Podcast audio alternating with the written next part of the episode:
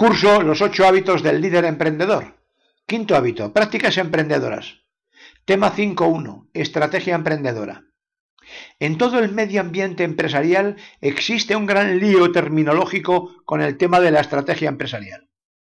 En rigor sobre la imagen, primero, nosotros estamos aquí. Segundo, pretendemos alcanzar un objetivo. Y tercero, para lograrlo necesitamos una estrategia. Entiendo que eso sería lo correcto y lo exacto.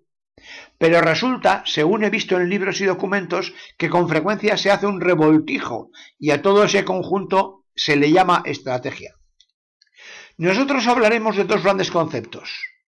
Uno, decisión estratégica y dos, implantación, que a su vez se dividen en epígrafes. La decisión estratégica se compone de 1.1. Estudio de la decisión, que consiste en la búsqueda de alternativas, análisis de los hechos que definen la situación actual, ventajas e inconvenientes de unas y otras alternativas, contemplación de distintos escenarios, riesgo de cada uno de ellos y costo en tiempo y dinero de cada opción. Y 1.2. Fijación del objetivo y toma de la decisión. Se elige la mejor alternativa asumiendo el riesgo con todas sus consecuencias. Aquí se decide la pauta, el principio, lo que es correcto, el objetivo de la empresa, su misión, su vocación o como lo quiera usted llamar. Es el qué sí haremos y lo que no haremos. Es un intento de crear futuro, no es un pronóstico ni una predicción. Pasando a la implantación, lo primero que aparece es el 2.1, asignación de recursos para pasar a la acción. Supone comprometer y asignar con claridad y valentía personas, procesos, instalaciones, dinero y recursos de todo tipo. Es el quién, cómo, cuándo, cuánto y dónde. De hecho, la decisión en rigor no está tomada hasta no estar hecha la asignación de recursos. Hasta entonces lo que tenemos son buenas intenciones. La operativa, aquí es donde están las tácticas, la ejecución, el funcionamiento y todo el volumen de trabajo que sea preciso realizar. Y por último está el análisis de resultados, sistema de control, corrección de desviaciones y nueva toma de decisión. Pregunta importante. Cuando en una empresa las cosas no van todo lo bien que deberían, el fallo suele estar más bien en la decisión estratégica o en la implantación. Empíricamente, por lo que yo he visto, el fallo está en que el foco estratégico ni está estudiado ni definido con la suficiente precisión.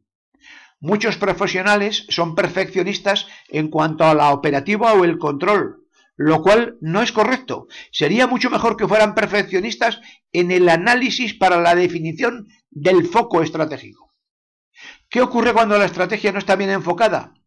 Como se puede ver por la sucesión de imágenes, cuando cada uno de los miembros del equipo directivo va a lo suyo y la estrategia es difusa y está diluida, existe un desenganche por una parte está la dirección y por la otra todo el resto de los empleados.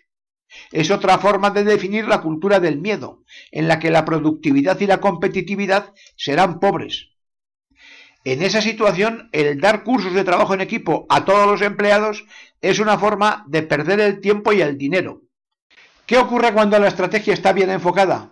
La pregunta es un reflejo de esta otra. ¿Qué ocurre cuando el equipo de dirección es de verdad un equipo comprometido y compenetrado?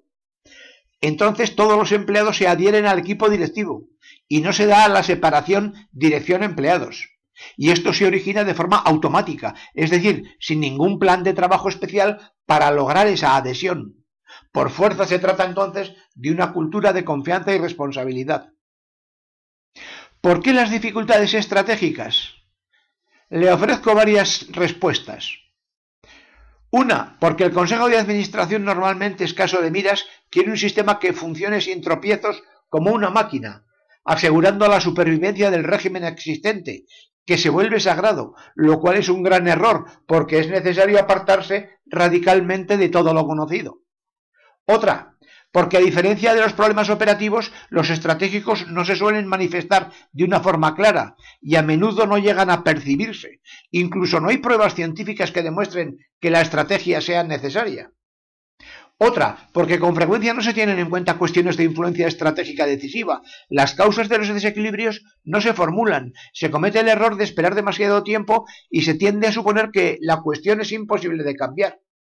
También ocurre que a veces uno se da cuenta de todo, pero que no tiene lo que hay que tener. Y por último, los que estamos acostumbrados a realizar una operativa diaria, pues vemos que requiere una atención muy constante, que requiere mucha presión y que es muy prioritaria. Y por último, ¿cuándo una estrategia empresarial está bien enfocada? Cuando está claramente diferenciada y es sencilla, cuando todo el mundo la entiende.